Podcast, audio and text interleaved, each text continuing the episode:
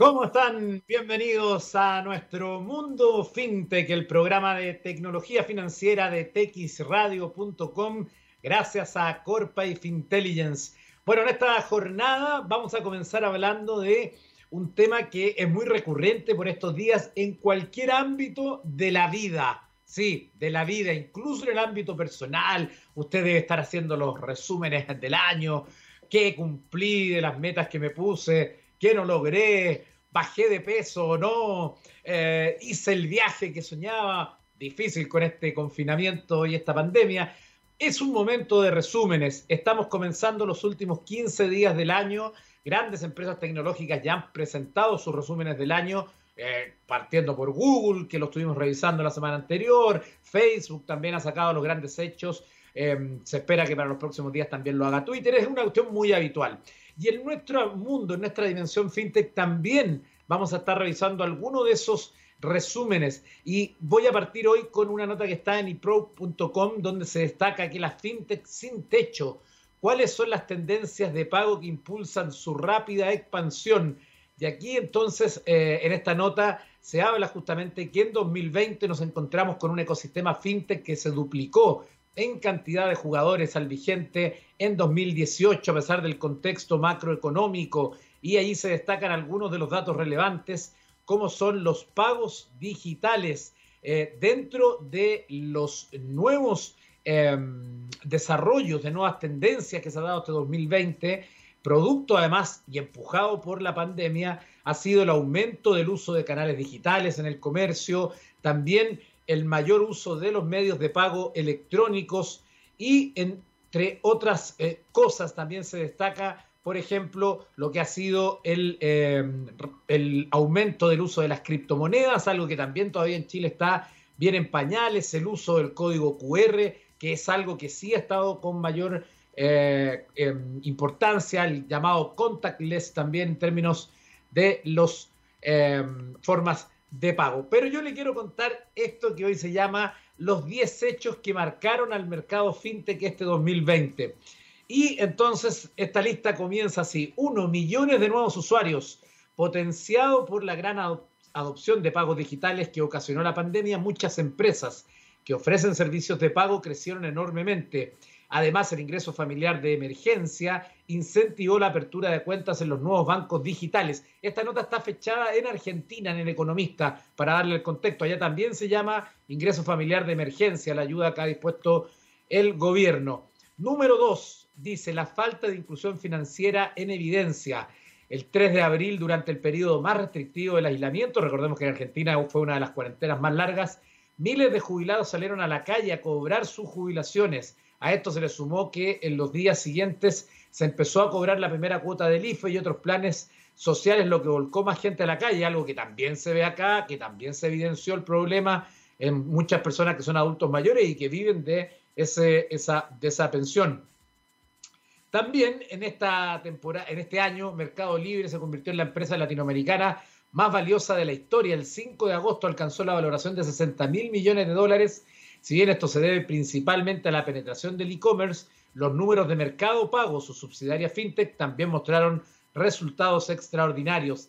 Adquirencia, todos van por los pequeños comercios y profesionales autónomos. Con la apertura del negocio de la adquirencia, muchos bancos y fintech se lanzaron a desarrollar soluciones de pago sin contacto para comercios. Durante la segunda mitad del año se lanzaron productos como toque de Naranja X y el nuevo MPOS y link de pagos como UALA, GetNet y ViewMe.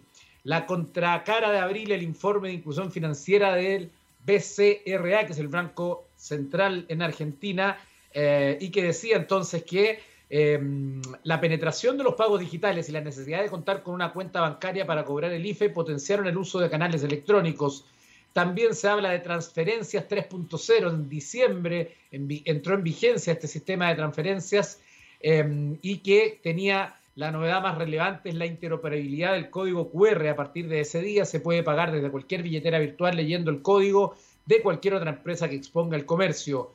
También se desarrolló la Argentina FinTech Forum, que es un evento además muy, muy importante de la FinTech en Latinoamérica y en Hispanoamérica. Y también Em, otra tendencia fue que los bancos lanzaron su fintech durante este año lanzamientos como Cuenta DNI de Banco Provincia, BNA más de Banco Nación y GetNet de Santander, Ludu de Superbill, Inview de Galicia, ANC de Itaú, entre otros, fueron confirmando la importancia que dan los bancos a los desarrollos fintech. Pero el lanzamiento del año en este tipo de, de desarrollo fue sin duda Modo. Y décimo, criptomonedas, la alternativa de ahorro, uno de los sectores fintech más beneficiados durante el 2020. Se cree que casi un millón de personas ahorran en bitcoins. En este mercado ha sido especialmente beneficiado por dos motivos. El primero, este año Bitcoin y otras criptomonedas han experimentado incrementos de casi 300% en dólares desde marzo y el segundo permite ahorrar en activos nominados en monedas extranjeras sin restricciones. Ve, ahí está alguna de las resúmenes que vamos a ir revisando durante estos días también relacionados con el mundo fintech. Pero déjeme darle una información muy, muy importante. Tu empresa está tomando decisiones con información de calidad y análisis rigurosos. ¿Sabes qué opinan tus consumidores de tus productos y de la competencia? En Corpa llevamos más de 30 años inspirando conocimiento en Chile y Latinoamérica. Conoce nuestros servicios de estudio de mercado e intelligence en www.corpa.com .cl. Nos vamos a ir a la música acá en Mundo FinTech y a la vuelta vamos a tener a un muy interesante invitado. Vamos a viajar hasta el año 1988 donde nos vamos a encontrar con un joven Sting que nos cantaba Fragile y estamos de vuelta en Mundo FinTech. Estamos de regreso en Mundo FinTech y dejamos atrás la música para darle la bienvenida a un amigo de la casa, don Pavel Castillo, gerente comercial de Corpa Estudios de Mercados. ¿Cómo estás, Pavel? Buenas tardes. Hola, ¿cómo estás? ¿Bien y tú? Bien, gracias, con calor. ¿eh? Hoy día, día de harta temperatura acá en la región metropolitana. Le contamos a los amigos que viven en nuestras regiones eh, más en el sur. Eh, Pavel, vamos, vamos a hablar hoy entonces de eh, lo que es la brecha entre quienes se han eh, sumado a la digitalización, algo que ya habíamos eh, conversado hace un tiempo, y quienes no. y justamente cómo esa brecha hoy presenta, para siempre ver el vaso medio lleno también, no solo evidentemente un problema, sino que también hay oportunidades allí. Por supuesto. Mira, a modo de introducción, nosotros ya sabemos que, que, esto de la pandemia realmente fue un boom para el sector e-commerce. Por ejemplo, en Estados Unidos el crecimiento fue sobre un 40%, acá en Chile también vimos crecimiento incluso sobre 100% en, en algunas categorías. Y, y, realmente esto ya está llegando para quedarse. Por ejemplo, en Estados Unidos el porcentaje de las ventas del e-commerce ya está sobre el 15% de las ventas totales. Eh, entonces, claro, hay una penetración eh, de personas que antes no utilizaban estos canales y ahora sí. En Chile, eh, esas estimaciones van alrededor de, de, las personas que están comprando por e-commerce ahora, un 50% son nuevos. Entonces, hay, hay todo. antes del inicio de la pandemia. Claro, antes del inicio de la pandemia. Entonces, claro, hay, hay todo un boom y, y ese boom, las estimaciones dicen en un inicio decían que alrededor del, del 20% se iba eh, a quedar comprando en estos canales, pero, pero probablemente estemos hablando de valores como el 40% eh, que van a seguir prefiriendo un, un canal online. Entonces, eh, y eso se da también para, para toda la área. O sea, nosotros tenemos datos del e-commerce porque son más fáciles de, de, obtener, pero, pero uno lo puede extrapolar a todo lo que son las fintechs, a lo que son el tema de, retail, a lo que es el, el, gobierno incluso. Y ahí se generan amplias brechas que son importantes de, de tener en cuenta.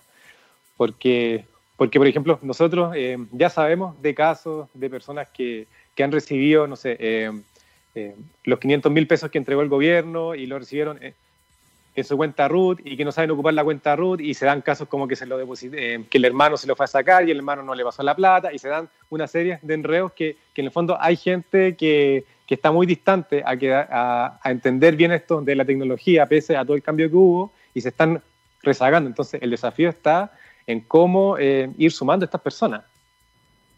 Claro, efectivamente, ahí yo creo que quizás es interesante que le hagamos un doble clic a, esa, a esos datos que ustedes tienen para que podamos justamente tratar de entender un poco cuáles son esos efectos colaterales que tienen este tipo de, digamos, de, momentos que estamos viviendo y respecto, por ejemplo, tú mencionabas incluso hasta lo de las ayudas del gobierno, pero también interesante sería poder saber eh, respecto a qué está ocurrido o qué ha ocurrido con el e-commerce haciendo ese doble clic, más allá de lo que podemos decir de este número que tú nos das inicial, que es súper potente, igual que haya aumentado un 50% el, eh, en, durante la pandemia, ¿no? Eh, que es algo que supera con creces lo que se esperaba en un año normal eh, Muchísimo respecto Al, canal e-commerce. Sí, bueno, bueno, eh, realmente fue, fue un boom, por ejemplo, si es que, si es que vemos cómo había estado creciendo anteriormente en Estados Unidos, era alrededor del 10 al, al, al 20% de crecimiento anual, pero ahora fue un 40%, o sea, eh, si que hacemos un poco de memoria, todos estos canales se coparon y nosotros comprábamos cosas en un retail y nos llegaba, nos llegaba cualquier cosa muchas veces, eh, no había como devolverlo, o sea, fue, fue todo un tema logístico que ahora más, o menos ya está bien, ya está bien manejado y lo que a mí me interesa analizar que, que fue algo que estuvimos viendo y observamos de forma eh, más cualitativa es, es cómo se está enfrentando la gente eh, mayor, por decirlo de alguna forma, a, a, este, a este nuevo mundo, a este nuevo mundo y, y nos encontramos que hay dos grandes grupos. Por un lado están las personas que, eh, que ya tenían cierto acercamiento con la tecnología, con la digitalización, y se lograron sumar, obviamente eh, con ciertos problemas, pero también sigue habiendo una masa bien importante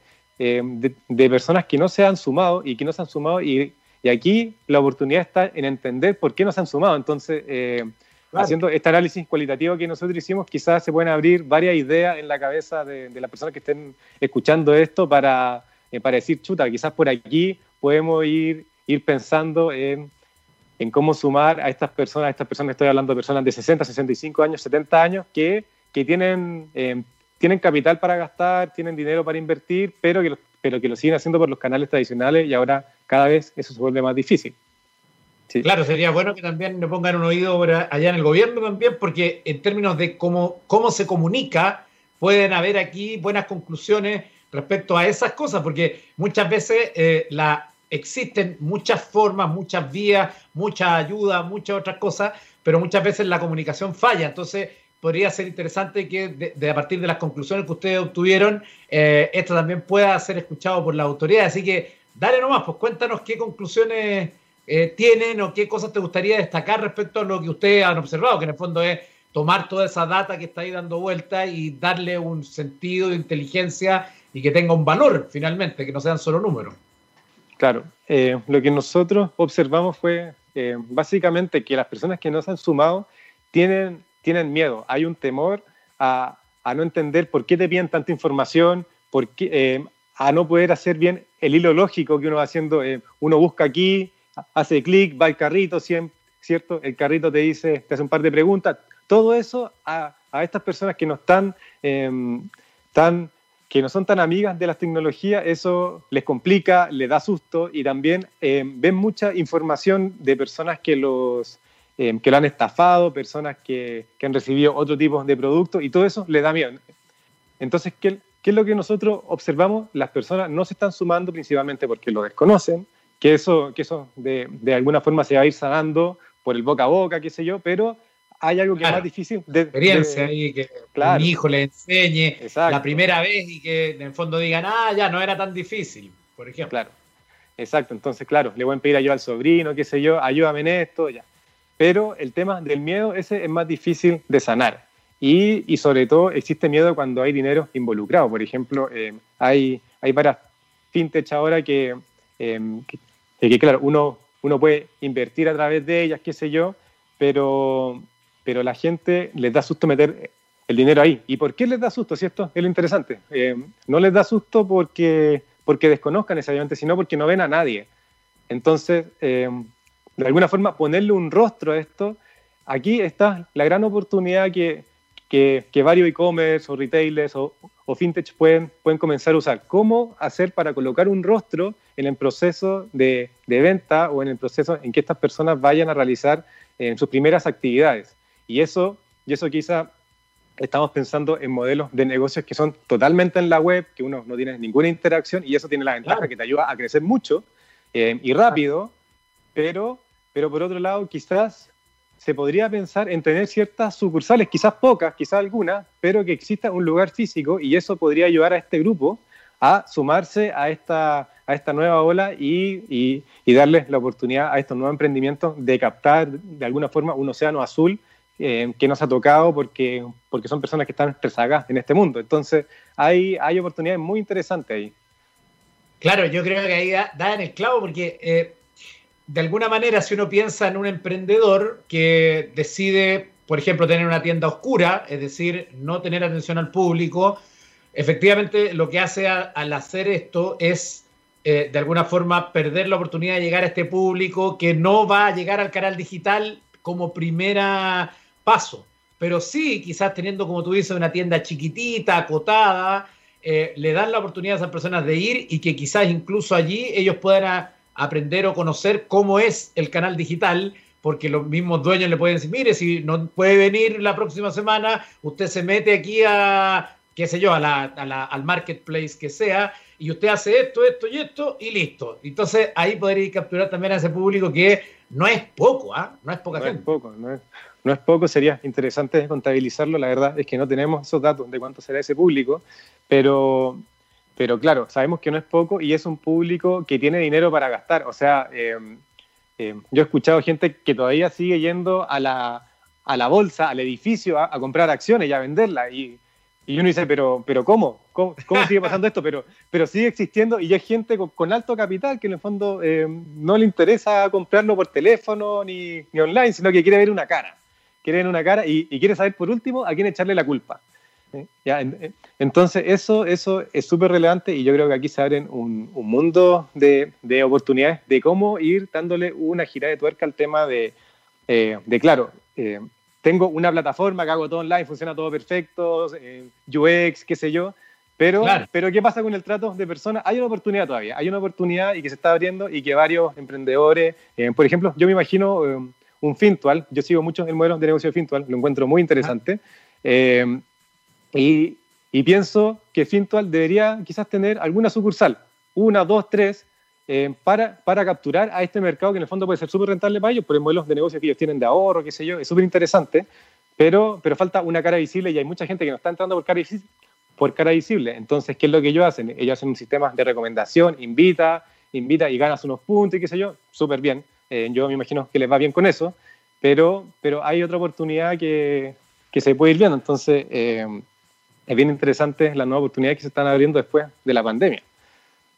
Perfecto, súper claro. Bueno, hemos hablado de este desconocimiento, de este temor, eh, sobre todo cuando hay dinero de por medio, de poner un rostro en el proceso de venta, que yo creo que muchos de los que nos van a escuchar, que son startups, pequeñas empresas que están partiendo, algunos que están en el proceso de montar, van a tomarlo en cuenta como una alternativa que quizás no habían pensado, porque hoy día lo más fácil y lo más rápido es digitalizarse y salir con ese canal de venta, pero claro, pensando en el negocio como tal, eh, es una muy buena alternativa esta, esta eh, opción de tener una pequeña tienda eh, de atención al público. ¿Qué otras conclusiones han obtenido durante estos meses?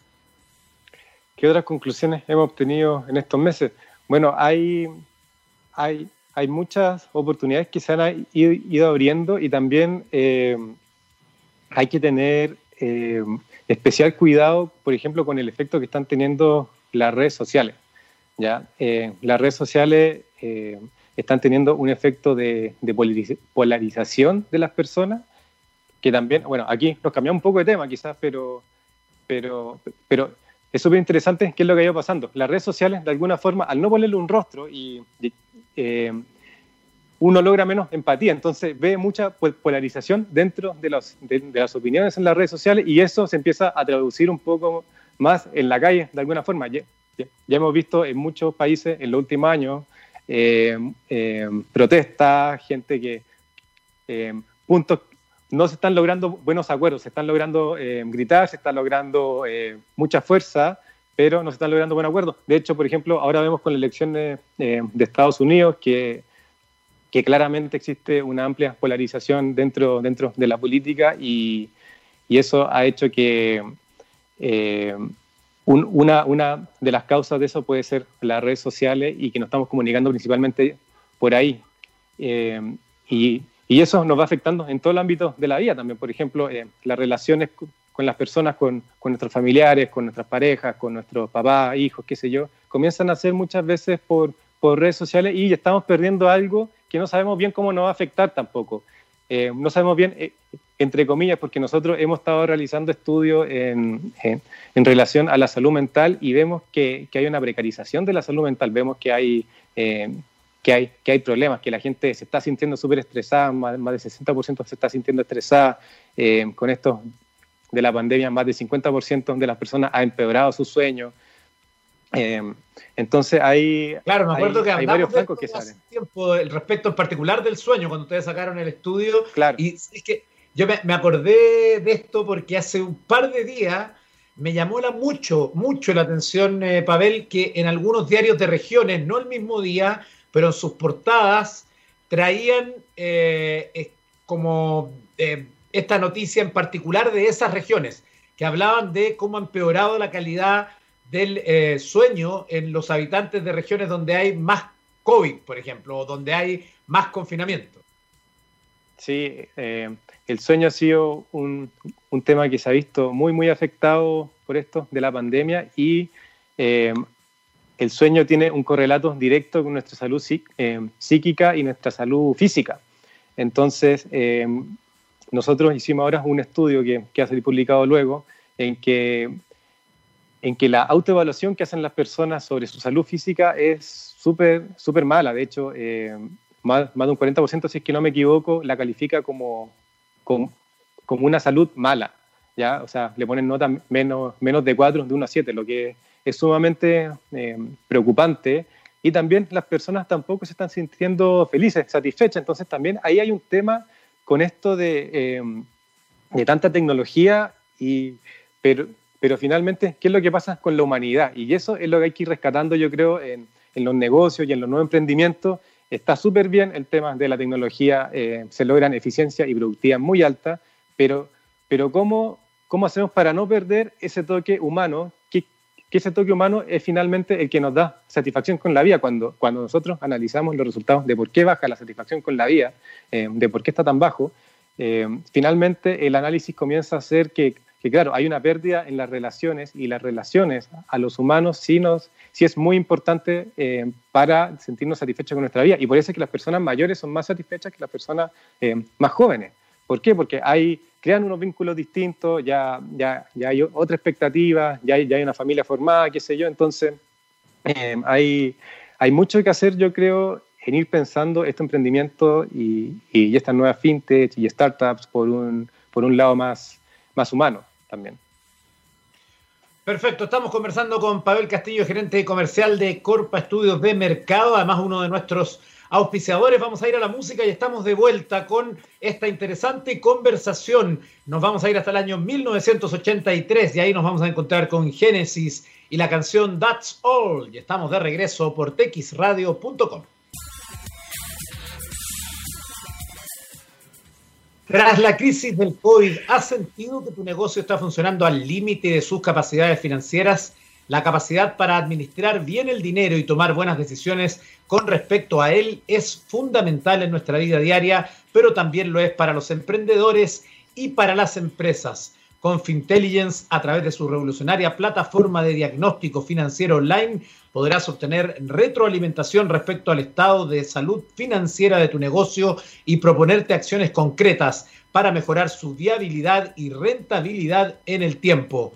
8 de cada 10 negocios que hemos intervenido son más viables tras nuestra asesoría. Ya lo sabe, más datos en fintelligence.cl. Seguimos conversando con Pavel Castillo, gerente comercial de Corpa Estudios de Mercados, y estábamos hablando de algunas conclusiones que ustedes tienen respecto a las brechas entre quienes se sumaron a la digitalización y quienes no. Y tú también nos querías plantear ahora también temas relacionados con desigualdad, que son también van tomados de la mano al respecto.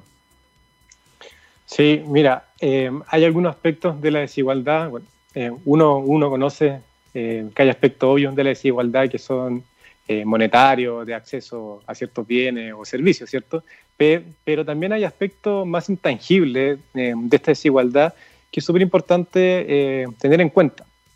Y deja de decirte que que nosotros hicimos un estudio donde medimos la, satisfacción con la vida que tienen los chilenos, con una pregunta súper amplia. O sea, si que yo te pregunto, eh, ¿qué tan satisfecho estás tú con tu vida? Es una pregunta chuta. Uno dice, uno se puede plantear un, par de cosas y la escala va de, eh, de 1 a 10 en el fondo. ¿ya? 10 es muy, es muy satisfecho y uno eh, es completamente insatisfecho.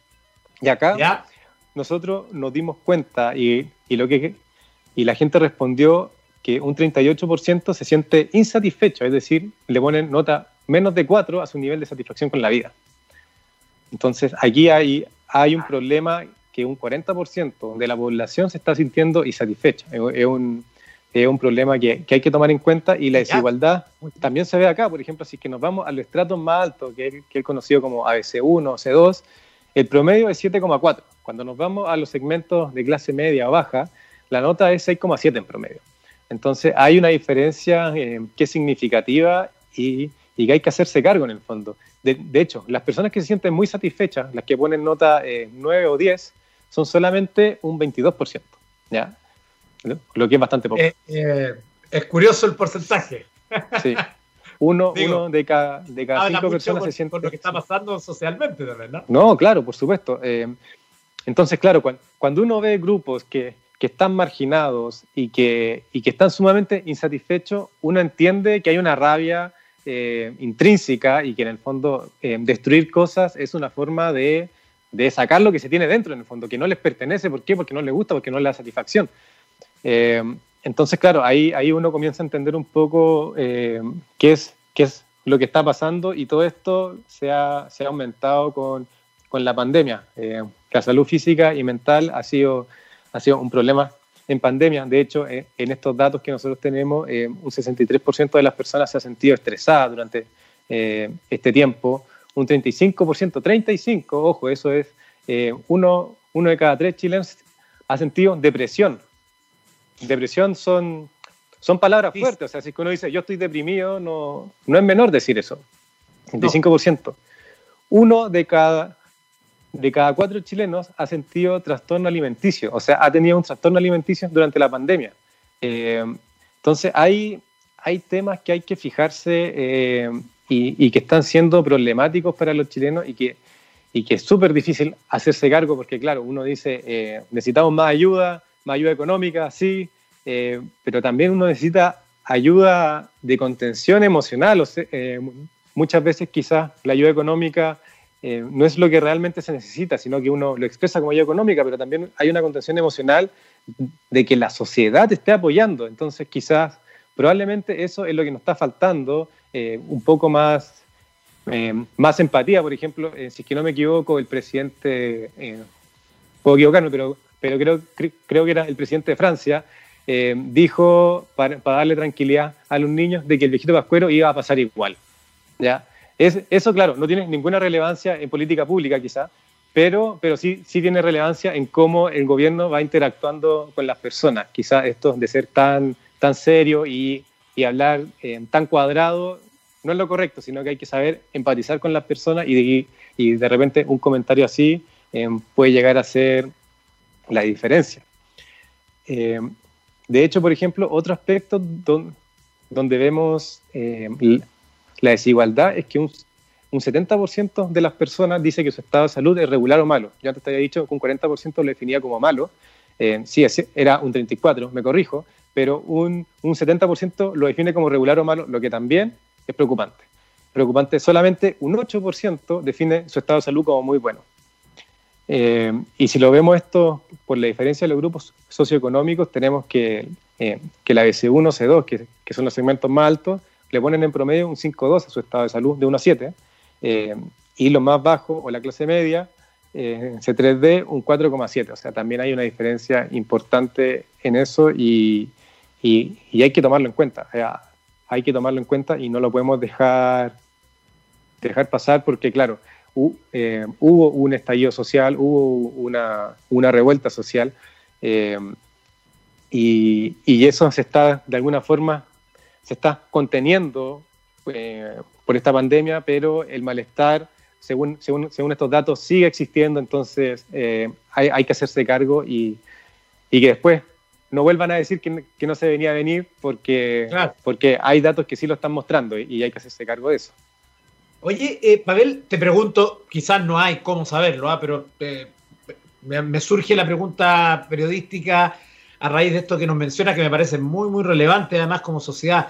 Eh, ¿Hay eh, algún índice anterior con cual comparar esta sensación de desigualdad en aspectos de salud, en aspectos de dormir, en aspectos alimenticios, eh, anterior como para decir que esto está peor que antes, igual que antes?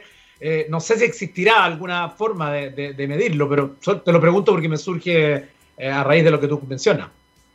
Sí, mira, si hay, si hay estudios de antes, no los tengo tan frescos los números anteriores en la cabeza, pero, pero sí hay una disminución eh, que es considerable dentro, dentro del otro estudio que en su momento eh, revisamos. Eh, y, y, en lo que sí nosotros preguntamos claramente era si, se había empeorado, el dormir, y si ha empeorado, y, y si ha empeorado el dormir, ha empeorado todo lo otro también. Claro, es que es interesante eso, porque si ha disminuido, pero el estallido se da en estos números, también habla mucho de la desconexión probablemente que hay de las propias autoridades o de los símbolos ¿no? que hay, eh, que tanto se han destacado en, en, estos últimos años de el ministro que mandó a la señora a levantarse más temprano, que no sé qué, todas estas cosas como que están media, que son más comunicacionales que otra cosa, ¿no? Y que muchas veces eh, terminan en estas frases como no son 30 pesos, son 30 años, eh, pero que está en la realidad, en los números, eh, no es tan así, ¿no? Respecto a cuando tú le preguntas uno a uno a, las personas. Sí, o sea, hay, hay temas comunicacionales que han estado afectando mucho en la percepción que hay, pero, pero sí, sí podemos hablar que hay, que hay un malestar eh, generalizado dentro, dentro de la población, tanto psicológico como, como físico. Eh, y ahí hay, hay muchas cartas que tomar y, y, hay que ir avanzando en esto. Y el tema de los datos y de los números, es súper es, interesante cómo uno también lo empieza a analizar para entender esto, porque, por ejemplo, eh, yo recuerdo que, que, más o menos en la mitad, eh, no, para, para una, una, una, de las razones del estallido social, perdón, fue, fue que eh, el K-pop había sido algo que había hecho que esto surgiera, ¿ya? O sea, y, y eso el venía... informe de inteligencia. Eso, un supuesto informe de inteligencia que fue promulgado por el gobierno y que, se basaba en Big Data. Claro, se basaba en Big Data. Justamente allá quiero llegar, o sea, eh, los emprendedores que nos están escuchando, muchos dicen, bueno, vamos con el Big Data y sacan números y qué sé yo, pero, pero también hay un tema ahí de cómo interpreto bien esos datos, de dónde vienen y cómo se están analizando. Eh, muchas veces, claro, el, a ver, ¿cuál es el error que se está cometiendo? Porque esto puede haber sido un par de cabros que hicieron una agencia, qué sé yo, eh, tenían el servicio de Big Data y agarraron todo nomás y lo procesaron rápidamente y sacaron como términos populares, qué sé yo, y le hicieron una asociación a un tema porque el público que está en la calle. No sé, estoy inventando así a la rápida. Eh, ¿Cuál es el peligro de trabajar de esa manera con tantos datos? ¿no? Porque estamos hablando de información que son volúmenes eh, imposibles de contar de manera humana. Sí, el análisis que nosotros hacemos eh, como Corpa es que, es que tener muchos datos es deseable, pero, pero, pero tener muchos datos que sean representativos. ¿ya? Yo prefiero, por ejemplo, tener 400 datos que sean representativos a tener 400.000 datos que no sé bien de dónde vienen ni los ecos que tienen. Eh, ¿Cuál es el problema? ¿Qué significa que sea un dato representativo, ya que te metiste en esto metodológico que me parece interesante de aclarar? Que sea un dato representativo ¿sí? Significa que, que yo voy a, a, a, tomar ciertos datos de forma aleatoria dentro de una población o de, o de un universo y, y, que no voy a tomar ciertas personas. Por ejemplo, si, si que tomo datos sesgados de las personas, por ejemplo, no sé, eh, de los jóvenes solamente. Entonces tomo eh, esos datos y después digo, esto representa a la población general. Y cuando en realidad si que veo mis datos son de personas de 25 a 30 años que no representan a la población general. Entonces, eh, es súper importante que las muestras estén aleatoriamente distribuida y que hayan secos evidentes. Oye, y en ese sentido, no sé, te lo pregunto a poco, no hemos hablado antes de esto, así que no es difícil que puedas saber tu respuesta, pero ¿tú tuviste acceso a ese, o, aparte de ese estudio, como para saber metodológicamente cuál era el error? No, mira, yo eh, no tuve acceso a ese estudio, pero, pero probablemente lo que se hace con este tipo de estudio es es tirar un código que en el fondo recupere las publicaciones que se hacen en redes sociales y eso después se pasa, se codifican con algún algoritmo y después se sacan estadísticas con eso. Entonces, probablemente en este estudio haya salido que el K-pop eh, fue de los más mencionados durante el estadio social o los meses previos, pero eso puede deberse a cualquier otra cosa. Lanzamiento de disco, cualquier cosa que en realidad, claro, eh, desconozco bien, bien este ejemplo en la práctica, pero, pero puede ser cualquier otra cosa. Entonces ahí viene el análisis eh, de un cientista social, o sea, decir, claro, esto realmente tiene que ver y, y, de hecho muchas veces no hay que ser cientista social, sino que hay que, que hay que hacerse dos veces la misma pregunta. ¿Esto realmente está explicando lo que pasó? ¿Puedo echarle la culpa a esto? Entonces, eh, es súper importante cuando uno está trabajando con data, entender bien de dónde viene, cómo fue generada y qué data estoy analizando. Te lo pongo en otro caso. Por ejemplo, la página de un banco. ¿Ya? La página de un banco a veces sale, eh, evalúa por favor el servicio del banco. O, o algo por el estilo esa información, ¿de qué sirve? Sirve de bien poco, en verdad. ¿Por qué? Porque ¿cuántas veces tú, por ejemplo, le has dado clic a eso? probablemente muy poco, ¿ya? Entonces, ¿quiénes, quiénes, le dan clic a eso? Le dan clic las personas que están muy contentas porque la página hizo un cambio y dicen, ah, sí, lo voy a premiar con un 7, con, un siete, con, con cinco estrellitas, qué sé yo. O las personas que dicen, no sé, que esta cuestión no funciona, no, no encuentro nada y le ponen mala nota. Entonces hay todo, todo un espacio intermedio de personas que están más indiferentes que uno no puede capturar y no, y no sabemos cuánto es ese espacio. Entonces, eh, los, los, emprendedores, y aquí aprovecho de darle algunos datos metodológicos, cuiden cómo están levantando la data y cuiden quiénes les están respondiendo la información, si no van a tomar malas decisiones. Si, por ejemplo, el banco, eh, las personas que le responden serían las personas que están más enojadas con su página, quizás ellos dirían, chuta, nuestra página está muy mala, arreglémosla, mejoremos cosas, cuando en realidad la mayoría de las personas están contentas y podrían enfocarse en entregar mejores servicios por otro lado, o sea, eh, pueden redireccionar su energía.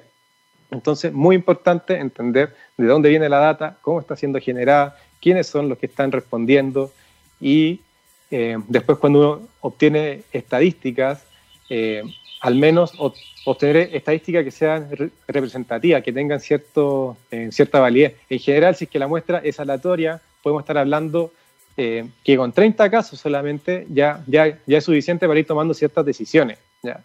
Las grandes empresas están tomando decisiones a veces eh, con 180 casos para arriba, pero con muestras representativas. Eso es súper importante.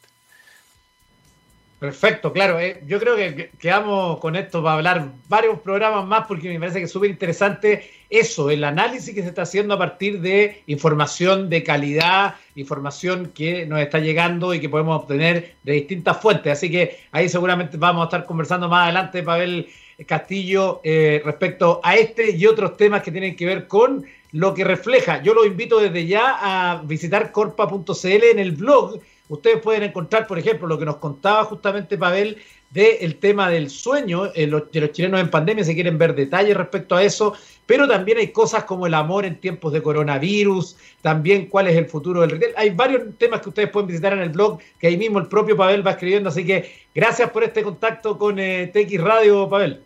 Muchas gracias, que estén muy bien. Chao. Estamos en contacto, que estén muy bien. Y en la despedida solamente anunciar un par de temas que tienen que ver con la tecnología. Twitter ha anunciado que cerrará Periscope.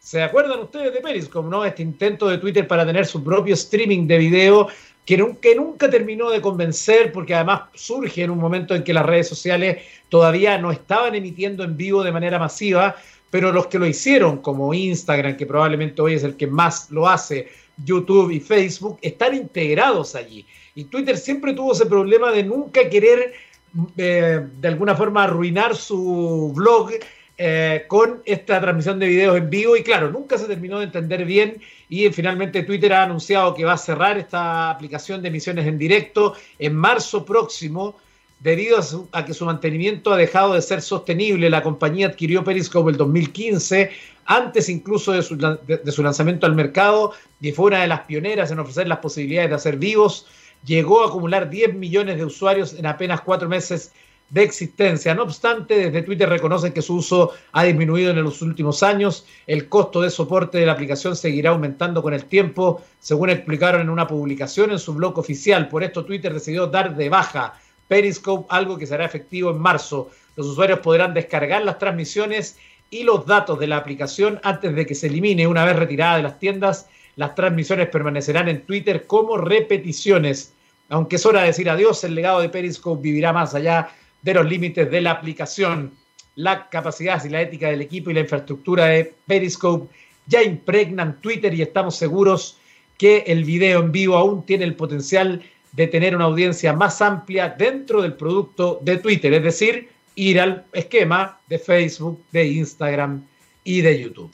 Con esa información llegamos al final de este capítulo de Mundo FinTech acá en TX Radio, presentado por Corpa y Fintelligence. Y nos vamos a despedir con una canción que está en el registro probablemente de muchos que fueron jóvenes en los 80 y los 90, de muchos que agradecían cuando se ponía este lento, porque claro, su duración era mucho mayor que los lentos de la época, seis minutos y medio para engrupir, esa era la verdad, y por lo tanto era calificado como el lento para los lentos. Nos vamos a despedir con Hotel California de Eagles, esta canción que además está ubicada entre algunas de sus marcas como una de las 500 mejores canciones de todos los tiempos según la revista Rolling Stone. También está en el Salón de la Fama como una de las 500 mejores canciones de rock and roll. El solo de guitarra de la canción se ubica en el octavo puesto de los 100 mejores solos de guitarra, entre otros privilegios. Me despido hasta el próximo día viernes con Mundo Fintech acá en texradio.com. Que estén muy bien.